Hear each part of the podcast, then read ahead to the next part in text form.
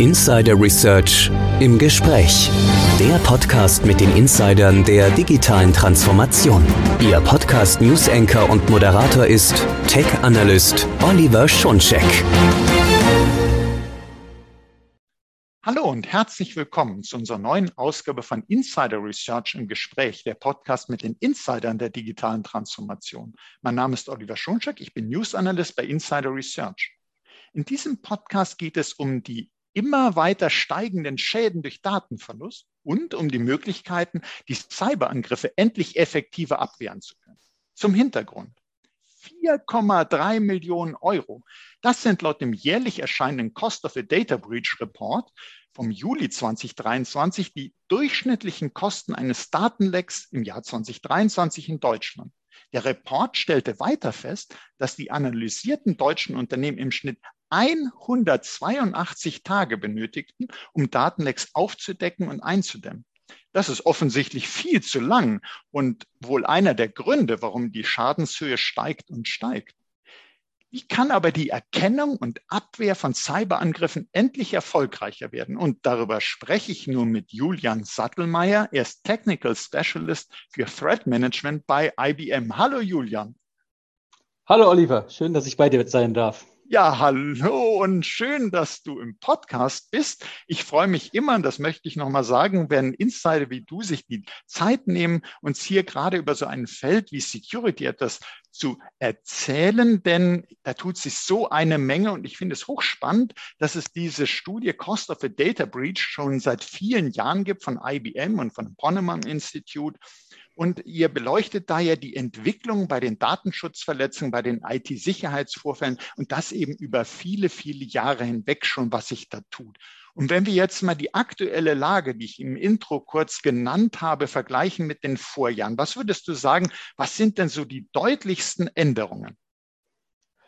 Die deutlichsten Änderungen, ähm, muss man wahrscheinlich sagen, wie es ist, ist quasi diese Konstanz, dass die Schadenshöhe eigentlich nur konsequent nach oben geht. Du hattest zu Beginn ja diese 4,3 Millionen äh, bereits erwähnt. Und das ist quasi schon ein, quasi der, die neue Spitze, die wir jetzt erreicht haben. Das heißt, im Vorjahr waren wir da ungefähr 100.000 drunter im Schnitt und vor drei Jahren sogar 15 Prozent drunter. Das heißt, wir haben eigentlich über die Jahre hinweg eine Deut also durchgehende Steigerung. Das heißt, ähm, obwohl auch Gegenmaßnahmen getroffen werden. Und was auch wahrscheinlich so eine recht traurige Erkenntnis ist, die, der Healthcare-Bereich ist seit vielen Jahren immer an der Spitze mit den, mit den höchsten Schäden. Und das ist wirklich, wenn ich das muss sagen darf, ist tatsächlich, also erstmal, dass es steigt und steigt, das ist schon mal äh, auch sehr traurig, denn wir alle wissen, die Investitionen in Security nehmen zu. Wir alle bemühen uns sehr und trotzdem die Höhe der Schäden wächst und wächst. Und dann sagst du Healthcare-Bereich, da wissen wir alle, es gibt Schäden gemessen in Euro, eben wie diese 4,3 Millionen Euro. Aber wenn man dann noch dran denkt, was im Healthcare-Bereich noch alles möglich ist, da geht es ja um Leib und Leben, wenn ein Cyberangriff dazu führt, dass medizinische Systeme, dass die IT-Infrastruktur in Kliniken nicht mehr funktioniert, was das alles bedeuten kann. Und wenn es da sozusagen immer kritischer wird, ist das wirklich ein Weckruf, dass man da was tun muss vielleicht mal so geguckt nochmal auf das Thema Kosten. Und Kosten, wenn man äh, setzen sich aus vielerlei äh, Teilen zusammen. Da gibt es Dinge, Kosten, Rufschädigungen, vielleicht Vertragsstrafen, was nicht alles damit reingeht. Aber was ja auch Kosten verursacht, ist tatsächlich die Arbeit, die man reinsteckt, um solche Vorfälle aufzudecken, zu behandeln. Und da hat sich ja auch was getan oder liege ich da falsch? Also wird es immer aufwendiger, diese Vorfälle zu bearbeiten? Das ist richtig. Also der Aufwand steigt auch da. Und es liegt einfach daran, dass ähm, aufgrund einer, ich sag mal, starken Digitalisierung, gerade, glaube ich, durch Corona noch stärker angefacht, ähm, viele Sachen jetzt auf eine Art digitaler geworden sind, aber auch viel Komplexität mit eingezogen ist und man nicht immer, sage ich mal, Security nach vorne gepackt hat bei der Be Be Betrachtung, sind die Sachen, die ich jetzt hier alle so schnell einführe, gerade mit Zugang von, von zu Hause und anderen Dingen, sind die entsprechend so abgesichert, wenn ich das quasi in Ruhe hätte einführen können. Und so habe ich dann quasi ähm, mehrere Technik-Stacks, die ich zu betreuen habe. Mittlerweile muss man auch sagen, Probleme, adäquates äh, Personal zu finden, die den richtigen Skill mitbringt, diese ganzen Sachen zu betreuen, habe damit ein gro eine große Menge an, an Patch-Management, an, ich muss mein ganzes Inventar kennen. Ich habe, ich sag mal, auch Paradigmenwechsel, wo ich weg bin von normalen Serveradministration hin zu containerbasierten Systemen, wo, wo sage ich mal, nicht nur die, die einzelne Maschine quasi ein Problem werden kann, sondern ja quasi einer von tausend Containern, der am Ende auf einer physischen Maschine liegt. Das heißt, die Komplexität, was ich alles bei mir verwalten muss, was ich quasi alles auch überwachen muss und was auch ein Angreifer in dem Moment nutzen kann, um bei mir Schaden auszuweiten, ist halt deutlich angestiegen. Also gerade die, wie, wie, wo kann ich überall sehen, wie sich ein Angreifer bewegt, wenn meine Infrastruktur, also mein oder mein ganzes Unternehmen deutlich an Komplexität zugenommen hat. Mhm. Also stelle ich mir das jetzt gerade so vor, nochmal, du hast ja gesagt, angefacht durch die Pandemie, die sowieso schnell fortschreitende Digitalisierung, das hat sich nochmal beschleunigt. Und wir haben gesehen, die IT-Infrastruktur ist ja mannigfaltig geworden ohne Ende, möchte man sagen. Das heißt, äh, wir sind ja von dem Unternehmen mit seinem Netzwerk und alles ist da drinnen so äh, ganz gut organisiert, ist das ja auf einmal verteilt worden äh, in, an die verschiedensten Standorte und es sind immer mehr Cloud-Dienste genutzt werden. Du hast doch gesagt, äh, man hat durch die Cloudifizierung setzt man eben stärker auf Container, damit man unabhängiger ist von der IT-Umgebung, wo man eine Applikation nun laufen lässt, soll egal sein. Äh, man muss einfach flexibel sein, man muss dynamisch wechseln können. Aber das alles macht es eben sehr, sehr schwer, die äh, IT-Angriffe, die IT-Vorfälle sozusagen aufzudecken, äh, da was dagegen zu unternehmen. Man sagt ja auch immer, die Angriffsfläche ist gewachsen. Also all das, was Angreifer zugänglich haben, um Schaden anzurichten, ist viel, viel höher geworden. Und dementsprechend da die Vorfälle zu entdecken, aber auch was dagegen zu unternehmen, ist sehr, sehr aufwendig. Es gibt sehr wenige äh, Fachkräfte dafür und entsprechend muss man da einiges an Geld in die Hand nehmen, ähm, um eben zu versuchen, gegen die Schäden anzukommen. Aber ich stelle mir jetzt vor, als Unternehmen, ist es denn tatsächlich so, dass ich als Unternehmen jetzt mehr und mehr in Security investiere. Ich hatte ja eingangs gesagt, wir versuchen seit vielen Jahren äh, Herr der Situation zu werden. Aber sind die Security-Investitionen tatsächlich, äh, wenn ihr das im Report betrachtet habt, so gewachsen oder vielleicht auch im richtigen Feld gewachsen, äh, um diese steigenden Schäden irgendwie was gegenhalten zu können? Das ist tatsächlich relativ ausgeglichen. Die, die, Studie betrachtet ja vor allem die Investitionen, die getätigt wurden, nachdem man Opfer von so einem, von so einem Breach wurde. Mhm. Und da gibt es die, die eine Seite, also wirklich ein, ein Split von 51 Prozent und 49 Prozent, wo 51 Prozent sagen, okay, wir sind jetzt hier betroffen worden und im Sinne von vielleicht zu Recht, weil wir zu wenig gemacht haben und wir investieren mehr. Wir investieren mehr in Security, ohne jetzt in die Detail zu gehen, wie die Investitionen aussehen, weil das natürlich pro Unternehmen auch sehr individuell ausfallen kann. Die andere Hälfte hingegen sagt, nein, wir investieren nicht, wahrscheinlich auch mit, dem, mit der Denke, wir haben in Security und das sind, wir hatten jetzt noch mehr Kosten und ähm, in, äh, erhöhen erstmal die Preise, um entsprechend Verluste wieder kompensieren zu können. Das heißt, hier gibt es wirklich, äh, ich sag mal, eine Münzwurfentscheidung und das ist wahrscheinlich sehr stark dem geschuldet, ähm, wie, wie, was für eine Art Breach da aufgetreten ist und wie gut das Unternehmen schon aufgestellt war.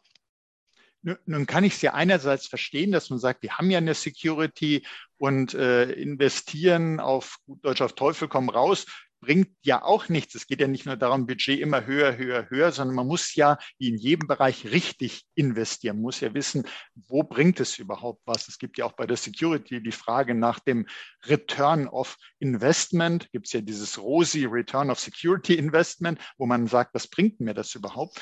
Aber dass nur etwa die Hälfte der Unternehmen sagt, wir nehmen jetzt mehr Geld in die Hand. Einerseits würde ich sagen, das ist ein ist wenig, weil das sind ja doch die Unternehmen, denen schon was passiert ist, die also wissen, wir müssen das tun. Und andererseits kann ich es natürlich verstehen, dass man Geld alleine macht hier äh, weder glücklich noch macht Geld alleine die Security besser, sondern man muss es ja richtig machen. Und da ist ja ein Punkt, äh, wo man sich sehr viel schon seit einiger Zeit verspricht in der Security, dass man vielleicht mit künstlicher Intelligenz, dass man durch mehr Automatisierung die Security verbessern könnte. Hat da der äh, Report auch Informationen für uns? Auf die Punkte ist wirklich genau darauf eingegangen. Also gerade was für einen Unterschied macht, macht KI, was für einen Punkt, Unterschied macht Automation. Und ähm, da muss man auch wirklich sagen, das ist eine starke Stellschraube, die ich da habe. Weil gerade, weil wir haben im Schnitt, also über alle betrachteten Unternehmen, 277 Tage wird benötigt, um A, so ein Breach überhaupt zu erkennen, also dass der jetzt stattgefunden hat und ähm, den auch einzudämmen, im Sinne von, dass ich sage, ich habe das wieder unter Kontrolle, ich habe jetzt keinen weiteren Datenabfluss, ich habe mein Unternehmen soweit wieder gesichert und bin mit 99-prozentiger Sicherheit, gehe ich davon aus, dass der Angreifer jetzt ähm, davon gejagt wurde. Und hier ist durch die Nutzung von KI und Automation ein Unterschied von 108 Tage bei sowohl, also bei Erkennung und äh, Eindämmung zusammen quasi erreicht worden. Das heißt, diejenigen Unternehmen, die halt stark auf, schon auf KI und Automation setzen, die das quasi in ihren, ihren Workflows drin haben, in ihren Tools, brauchen 108 Tage weniger im Schnitt als die Unternehmen, die das noch gar nicht im Einsatz haben. Und ähm, das kann ich auch aus meiner eigenen Wahrnehmung so unterstützen. Automation und gerade KI, was ja wirklich so, so, ein, so ein Game Changer, muss man ja sagen, geworden ist, äh, macht einen großen Unterschied. Einfach weil dadurch so viel Zeit gespart wird. Denn ich will gerade bei, bei Security, also alles, alle Security-namen Themen sind, sind ziemlich immer sehr zeitbelastet. Da, da heißt, weniger Zeit ist für mich immer ein Ge Gewinn. Und gerade hier bei dem Cost of the Data Breach kann man auch sehen, je weniger Zeit ich benötige, umso weniger Kosten habe ich. Also wenn ich statt äh, 277 Tage nur 200 Tage brauche, um wieder Kontrolle zu machen, spare ich dann halt äh, auch gleich mal im Schnitt, glaube ich, eine Million, was, was, was große Mengen sind. Aber auch normalen Arbeiten ist halt Automation und äh, KI unterstützt es auch einfach die, die Arbeit im Security-Betrieb.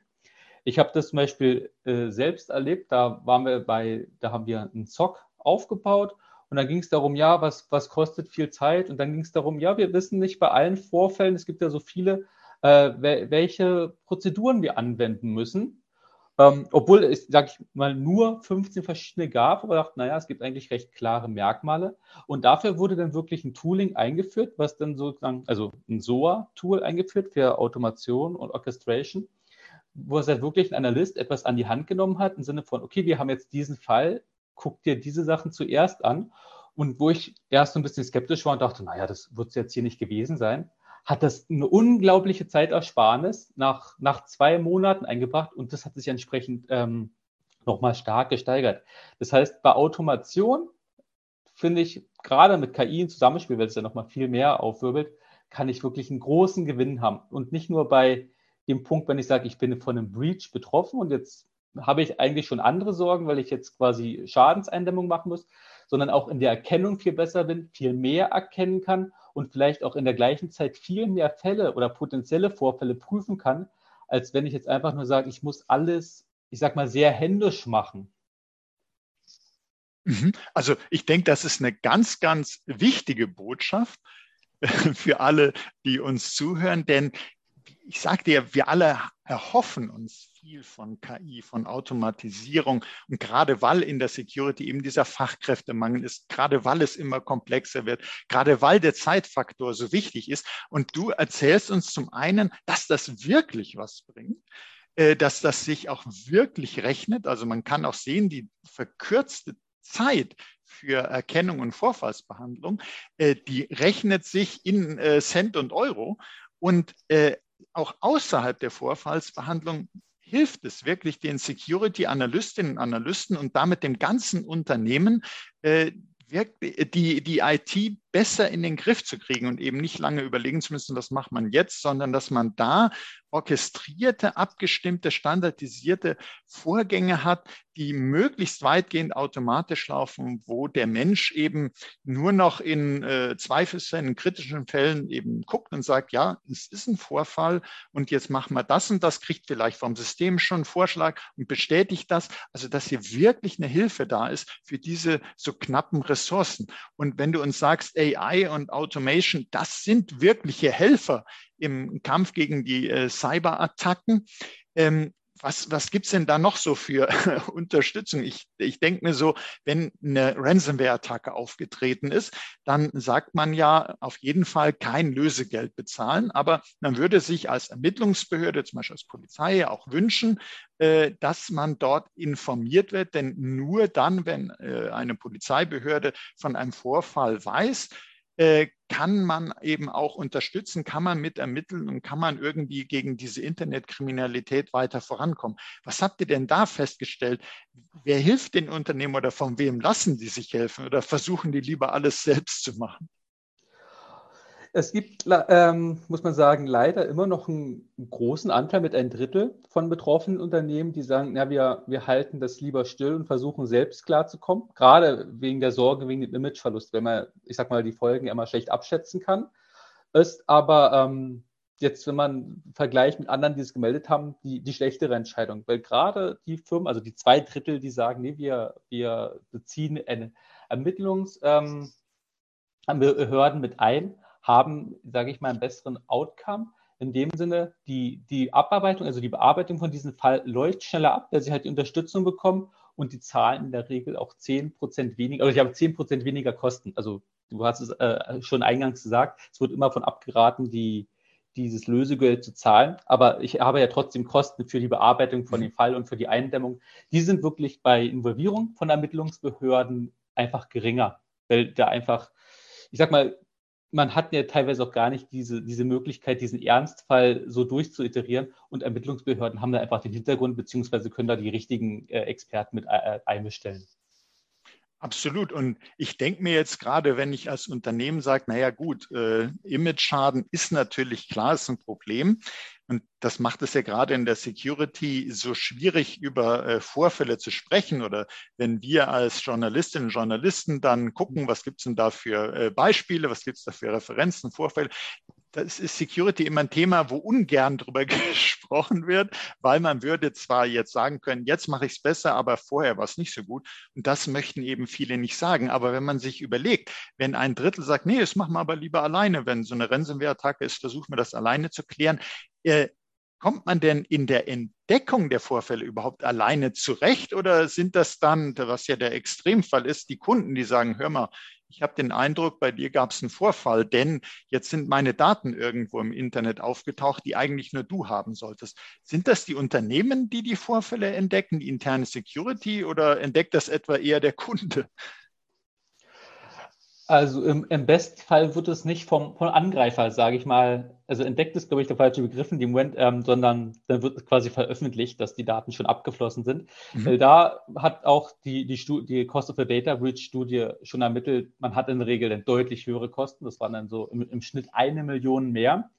Ähm, das heißt, man hat schon großes Interesse daran, die Sache möglichst selbst zu entdecken. Und das ist dann wirklich die, die interne Security-Abteilung, also mit Zuhilfenahme von allen Tools, die da halt im Einsatz sind.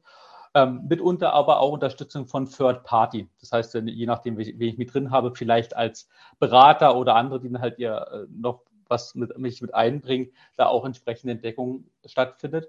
Und das gibt sich so ungefähr die Waage, dass man sagt, ein, ein Drittel wurde von äh, intern aufgedeckt, ein Drittel wurde von Third Party, also die, sag ich mir, jetzt noch wohlgesonnen sind, aufgedeckt und ein Drittel war wirklich, dass der, dass Angreifer gesagt haben, hier, wir, wir haben eure Daten, wir, wir stellen euch an den Pranger, wir wollen Lösegeld haben, ähm, was dann halt wirklich der Worst Case ist. Mhm. Also ja, die, in die Situation möchte man ja nun wirklich nicht kommen.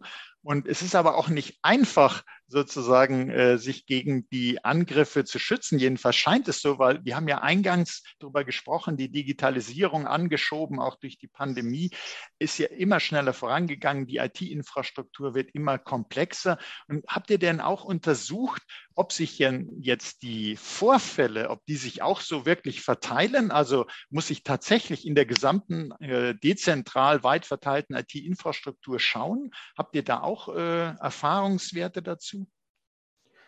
Also untersucht wurden ähm, stärker im Sinne von, was, was, sind denn die, die Einfallstore? Wie, mhm. wie kommen quasi die, die Angreifer rein? Und das sind traditionell, und sind sie auch geblieben, sind wirklich Phishing und ähm, abhandengekommene Zugangsdaten. Und die machen zusammen, sage ich mal, so wirklich ein Drittel aus. Und dann so ein bisschen abgeschlagen kommen wirklich äh, Zero-Day-Vulnerabilities, wo, glaube ich, mal so die größte Angst ist, aber die prozentual gar nicht so stark vertreten sind. Und wirklich so Themen wie Cloud Misconfiguration, dann sage ich mal, sind wir schon fast bei der Hälfte von den Vorfällen. Das heißt, aus Angreifersicht habe ich da ein reich gedecktes Buffet. Weil äh, Phishing ist etwas, da kann ich mit Mitarbeiterschulung und natürlich Tools gegenhalten.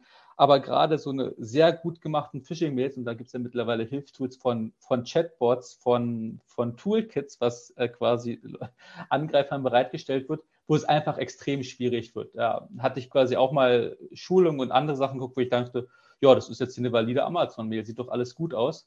Und ähm, der, da musste man wirklich hoffen, dass quasi das, ich eine Phishing-Erkennung habe, äh, Erkennung hab, die sagt, nee, das ist eine URL, die gar nicht wirklich zu Amazon gehört, die du aber hier nicht siehst, sondern quasi nochmal verdeckt ist. Und äh, dieser Punkt mit diesen stolen, äh, diesen abhandengekommenen Zugangsdaten, die sind ja wirklich so verbreitet, gerade wenn ich mal sage, mein Mitarbeiter noch sage, ihr dürft eure Passwörter, die ihr für, die, für dieses Unternehmen verwendet, nicht irgendwo anders verbrauchen. Und dann hat ähm, Herr Hans Müller at firma.com jetzt doch bei Hans Müller at äh, ebay.de oder irgendeinen anderen großen Dienst doch das gleiche Passwort und das ist dann vielleicht irgendwo abhandengekommen und taucht dann auf. Das, wird, das ist für einen Angreifer ja ähm, leicht, ist zu sagen, das sind normale Patterns, die probiert er durch. Ähm, und das ist, glaube ich, auch zu zeigen, es gibt halt so viele Möglichkeiten, die die Angreifer haben, einfach weil die Möglichkeiten vielfältig geworden sind, weil die Angriffsoberfläche groß ist. Und das ist jetzt quasi dann nicht nur auf die IT-Infrastruktur, was glaube ich so klassisch, wo man glaube ich als erstes drauf guckt, im Sinne von, was, was sagen bei mir Firewall äh, und, und Proxys, äh, sondern wirklich auf einer ganz anderen Ebene, ich sag mal, auf einer so, eine sehr sozialen Schiene quasi rausgefunden wird. Mhm. Also, dass man wirklich uns Menschen, wir hätten uns sehr gerne, wie wir so sagen, als Human Firewall, aber für die Angreifenden, äh, die sehen uns natürlich lieber als Schwachstelle Mensch.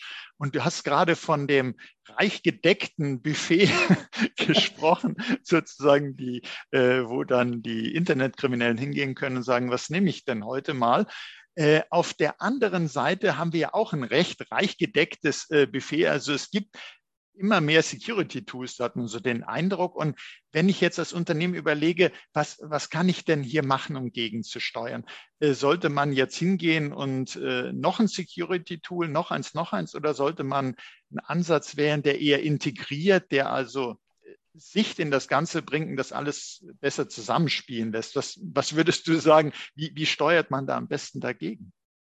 Ähm, also da bin ich ganz klar für Integration äh, ist so für mich oberste Priorität, weil ähm, ich habe mittlerweile so viel Auswahl und so viele Möglichkeiten und auch gute Möglichkeiten von verschiedensten Quellen.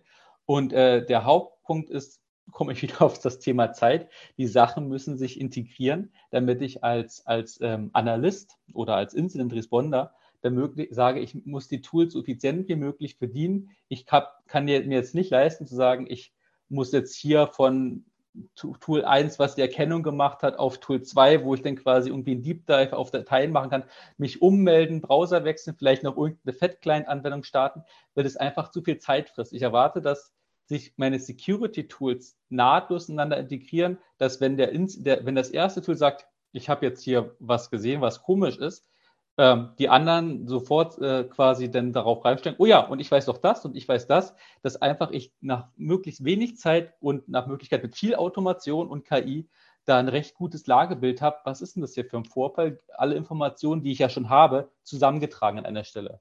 Und äh, das bringt mich am Ende dazu, ich möchte eine Plattform haben. Eine Plattform mit möglichst wenig Toolbrüchen, die sich aber mit all meinen Sachen, die ich habe und noch haben möchte, äh, integriert. Mhm, abs absolut. Und ich stelle mir jetzt gerade vor, für jeden von uns sind Medienbrüche, du sprachst jetzt von Toolbrüchen oder eben Medienbrüchen, sind die ja erstmal mehr als lästig, dass ich meinetwegen der E-Mail habe ich das, ich kriege das aber in das System nicht rein, also muss ich da rauskopieren, darüber und hin und her und das arbeitet nicht richtig zusammen. Aber was für uns so äh, aus der normalen täglichen IT-Nutzung lästig ist und auch zeitaufwendig, ist ja bei Security-Analystinnen und Analysten jetzt für das Unternehmen gesehen durchaus gefährlich gefährlich, weil wir, du hast es ja gesagt, wie wichtig der Faktor Zeit ist. Also sollte man doch wohl äh, mal schauen, dass man die Arbeit der Security-Analystinnen und Analysten so einfach und effizient wie möglich macht. Und ich glaube, da bietet doch die neue IBM Curator Suite so einiges dafür. Vielleicht kannst du uns da erzählen, was da alles möglich wird. Äh, sehr gerne. Also die Curator Suite ist genau so eine Plattform, die halt selbst jede Menge Komponenten mitliefert. Das heißt, je nachdem, was ich benötige, habe ich ein, ein vollumfängliches, äh, performantes Log-Management. Wenn ich sage, ich brauche darüber hinaus noch mehr, ich brauche eine Detektion, ich brauche eine Erkennung von Bedrohungen auf Basis von Regeln, habe ich dort, äh, habe ich dort ein SIEM, was, was ich nutzen kann. Ich habe die Plattform für, für Automation, Orchestrierung, ein SOA, die halt alle schon ineinander mit integriert sind. Ich habe dort jede Menge KI und Automation mit drin. Das heißt, diesen Fall, den ich davor beschrieben habe, ich hab, habe ein Incident gemeldet bekommen, weil ich vielleicht irgendwie ein dubioses Event gemeldet bekommen habe. Denn dann gehen meine anderen Integrationen damit drauf. Dann wird gesteuert ich möchte jetzt mir äh, na, nachgucken, ist es hier ein böser Hash, guck mal meine Threat Intelligence Dienste an. Was sagt denn, was passiert denn, wenn ich quasi dieses, dieses Problem in meine Sandbox schiebe? Möchte ich auch eine Auswertung haben? Ich möchte gucken, was quasi äh, um den Zeitraum diesen Alarm rum passiert ist mit der Entität im Sinne von, was hat die Source IP davor gemacht oder der Username? Also alle Informationen, die ich habe, möchte ich gucken, wie greifen die in andere Sachen rüber. Und ich möchte eigentlich nicht, dass der Analyst das alles klickt, weil der klickt ja in dem Sinne immer für verschiedene Fälle die gleichen Sachen an, sondern das kann ja für mich schon Auto, eine, eine KI oder ein Automat, einen Automatismus machen. Und genau das habe ich hier. Und ähm, wenn ich sage, ja, es ist jetzt ja alles, was die IBM für richtig hält, ähm, das ist zum einen alles, was die IBM bietet, aber halt auch integrierbar mit allen großen weiteren Integrationen, weil wir wirklich eine offene Plattform sind. Das heißt, wenn jemand sagt, na, ich habe ja schon dieses und jene Tool und ähm, nach dem Motto, die Plattform finde ich schick, aber ich will jetzt nicht dieses eine von IBM nutzen, kann man das auch mit rein integrieren. Das ist dann quasi eine weitere Quelle, die damit einbezogen werden kann. Und so kann ich halt wirklich sagen, mit allem, was ich habe, kann ich diese Plattform füttern und ich habe die Bausteine selber, hat, hat, bringt diese Plattform halt mit, aber ich kann die halt auch austauschen. Wenn ich sage, hier, na, diese eine Sache passt nicht für mich, weil ich historisch auf was anderes gesetzt habe, kann ich das ja mitbringen. Wichtig ist halt wirklich, dass ich sage, ich achte bei meinen Security-Lösungen, dass die möglichst gut integrierbar mit, mit anderen The Themen sind. Und Integration, sage ich mal, sind wir sehr stark und aus, aus dieser Integration auch das meiste rauszuholen. Mhm, also nehme ich jetzt schon mal mit, äh, die Curator Suite ist sozusagen schon äh, eine komplette Plattform, wo die verschiedenen Funktionen integriert sind. Aber was eben auch ganz wichtig ist, sie ist aber eben auch offen, um das, was schon da ist, was vielleicht das Unternehmen weiterhin verwenden möchte, äh, zu integrieren, also auch ganz wichtig die Offenheit von äh, der Plattform. Und äh, ich denke äh, denk mir jetzt in dem Zusammenhang, wir sprechen ja viel über User Experience, über Customer Experience. Das ist alles sehr, sehr wichtig. Aber hier geht es ja eben auch um Analyst Experience, also Security Analyst Experience, also dass man wirklich die Arbeit, die sowieso äh, hoch anstrengend sein kann und wirklich, man ist da unter, man kann sich das ja vorstellen wie bei Fluglotsen, also dass man, man muss sehr, sehr schnell reagieren, dass man das so einfach wie möglich macht und nicht irgendwelche zusätzlichen Hürden aufbaut, sondern alles, was da ist, muss einfach nutzbar sein. Wenn, wenn du jetzt äh, nochmal so schaust, äh, wir haben über die Bedrohungslage gesprochen, über die Möglichkeiten von Automation und AI, über Plattformansatz, Offenheit, Integration. Was wären denn so, und das ist meine vorletzte Frage, ich habe danach noch eine, das ist meine vorletzte Frage, äh, was könnten denn die Zuhörerinnen und Zuhörer jetzt machen zur Verbesserung der Security-Lage? Was, was wäre da so dein Tipp? Ähm, das ist tatsächlich sehr individuell, weil ähm, das, das habe ich jetzt auch bei mehreren Kunden gemerkt. Viele sind, äh, also die sind in unterschiedlichen Reifegraden. Und da gibt es natürlich Kunden, die sagen, wir, wir wissen, wir haben nichts und hoffen nur, dass nichts passiert. Die müssten halt erstmal anfangen. Anfangen ist dann häufig im Sinne von, ich starte mit einem Log-Management, dass ich erstmal meine ganzen security-relevanten Sachen zusammenfasse und sammle, damit ich überhaupt mir ein Lagebild bauen kann. Andere sagen, ja, ich habe eigentlich schon das, ich habe auch eine Detektion und ich habe meine Use Case, auf die ich auch Bedrohung machen will, aber ich merke, ich skaliere nicht weiter gut, weil ich habe halt auch begrenzte Ressourcen. Da ist ein Punkt, wie man über Automatisierung nachdenken muss. Das heißt, ein ganz anderer Reifegrad. Das heißt, hier bin ich mannigfaltig unterwegs, auch was ich als nächstes integrieren soll. Im Sinne von alles, was ich habe, möchte ich ja eigentlich, dass ich das möglichst ähm, seamless ohne ich sag mal, Browser-Tab-Wechsel haben, äh, dass ich das ha so haben kann. Und hier hat die IBM auch ein gutes Angebot. Das heißt bei uns Zero Trust Framing Workshop. Das heißt wirklich mit diesem Paradigma, dass ich sage, ähm, ich gehe davon aus, dass ich möglicherweise schon unterwandert bin und wie kriege ich quasi wirklich ein State of the Art Security äh, quasi Betrieb hin. Und ähm, bei dem Zero Trust Framing Workshop kommt dann wirklich die IBM, und das ist auch ein kostenloses Angebot, zu einem hin. Das ist ein Tagesworkshop und guckt sich dann an, ähm, wo steht hier in eurer Reise? Weil, wie gesagt, das muss man halt wirklich von der, von der Ausgangslage abhängig machen. Und was sind die Themen, die ihr vor der Brust habt? Was sind die, die Probleme, die ihr als erstes angehen müsst? Und da kommt dann halt wirklich so, eine, so ein Maßnahmenplan raus, eine Priorisierung. Was sind die Themen, die ich als erstes angehen muss? Und wie gehe ich die als erstes an? Also gerade wirklich so eine, so eine Guidance, ähm, wie man halt den, den ersten oder halt den nächsten Schritt macht. Und das finde ich wirklich ein ganz tolles Angebot, dass man hier sich nicht damit zufrieden geben muss, one size fits all, sondern dass ihr sagt, das kommt auf den Reifegrad eines Unternehmens an. Wo, wo steht man äh, und, und was, was wären die Schritte, um sich zu verbessern, kommt eben ganz individuell darauf an und dass ihr euch das dann zusammen äh, mit dem Unternehmen anschaut, finde ich wirklich eine äh, ganz tolle Sache. Und jetzt hatte ich ja noch gesagt, ich hätte noch eine letzte Frage an dich und zwar, was möchtest du persönlich den Zuhörern und Zuhörern noch mitgeben zum Thema Verbesserung der Security? Was mir wichtig ist, was ich auch hier rüberbringen möchte, ist, ähm, das, ähm, glaube ich, habe ich an zwei Sa äh, Stellen auch schon erwähnt, dass es leider keine One-Fits-All-Lösung gibt, dass man das individuell betrachten muss, weil gerade Unternehmensgröße, denn auch die Komplexität, wie, wie viele Leute habe ich überhaupt, die einen Security-Betrieb bei mir leisten können, ähm, das variiert sehr stark. Und äh, da muss man halt gucken, wie komme ich auf, auf das nächste Level. Es ist wichtig, dass man auf das nächste Level kommt, ob das jetzt eins oder ob das 100 ist, einmal dahingestellt, aber dass man so eine Reise erst dann beginnt. Weil ich, ich kenne Fälle, da hat man recht früh gesagt, wir müssen alles automatisieren, weil das halt großen Unterschied bringt. Ähm, und das hat sich dann sehr im Sande verlaufen, einfach weil es gab gar nicht die Prozesse, um was zu automatisieren. Das heißt, die Grundlagen haben gefehlt. Das heißt, man ging dann nochmal zurück ans Reißbrett und hat dann erstmal den ersten Schritt gemacht. Aber nach einem Jahr konnte man, wenn halt diese Reise angefangen hat, ganz andere Konversationen führen. Und das ist, glaube ich, was ich wirklich mitgeben möchte, dass man bei Security anfangen bzw. weitermachen muss. Man darf auf keinen Fall stehen bleiben, weil bei Security stehen bleiben ist eigentlich immer ein Rückschritt, weil die Angreifer entwickeln sich weiter, die, die nutzen alles, was sie zur Auswahl haben und äh, warum sollen die sich das schwer machen? Und man muss dann halt selber halt auch dranbleiben, damit man dort Schritt halten kann, beziehungsweise sich mit, mit aktuellen Trends halt auch wirklich einen Vorsprung rausholt, wie Automatisierung, wie mit KI. Nun herzlichen Dank für deine spannenden Ausführungen, Julian. Das hat mir wirklich sehr, sehr viel Spaß gemacht und war hochspannend, aber eben auch sehr, sehr wichtig. Es besteht ja nun mal tatsächlich dringender Handlungsbedarf und gut ist es zu wissen, es gibt Lösungen, es gibt Hilfe. Man ist im Ganzen eben nicht schutzlos ausgeliefert. Und herzlichen Dank auch für Ihr Interesse, liebe Hörerinnen, liebe Hörer. Seien Sie auch das nächste Mal dabei, wenn es heißt Insider Research im Gespräch, der Podcast mit den Insidern der digitalen Transformation, so wie der Julian, der uns hier eben gezeigt hat, wie ist die aktuelle Bedrohungslage? Wie hilft Automation, AI, Offenheit, Integration? Was kann man machen, um die Zeit zur Erkennung eines Vorfalls und zur Eindämmung eines Vorfalls wirklich so kurz wie nur möglich zu machen? Wenn es Ihnen auch so gut gefallen hat wie mir, dann teilen Sie doch diese Folge in den sozialen Netzwerken und abonnieren Sie unseren Podcast. Sie finden uns auf allen führenden Podcast-Plattformen.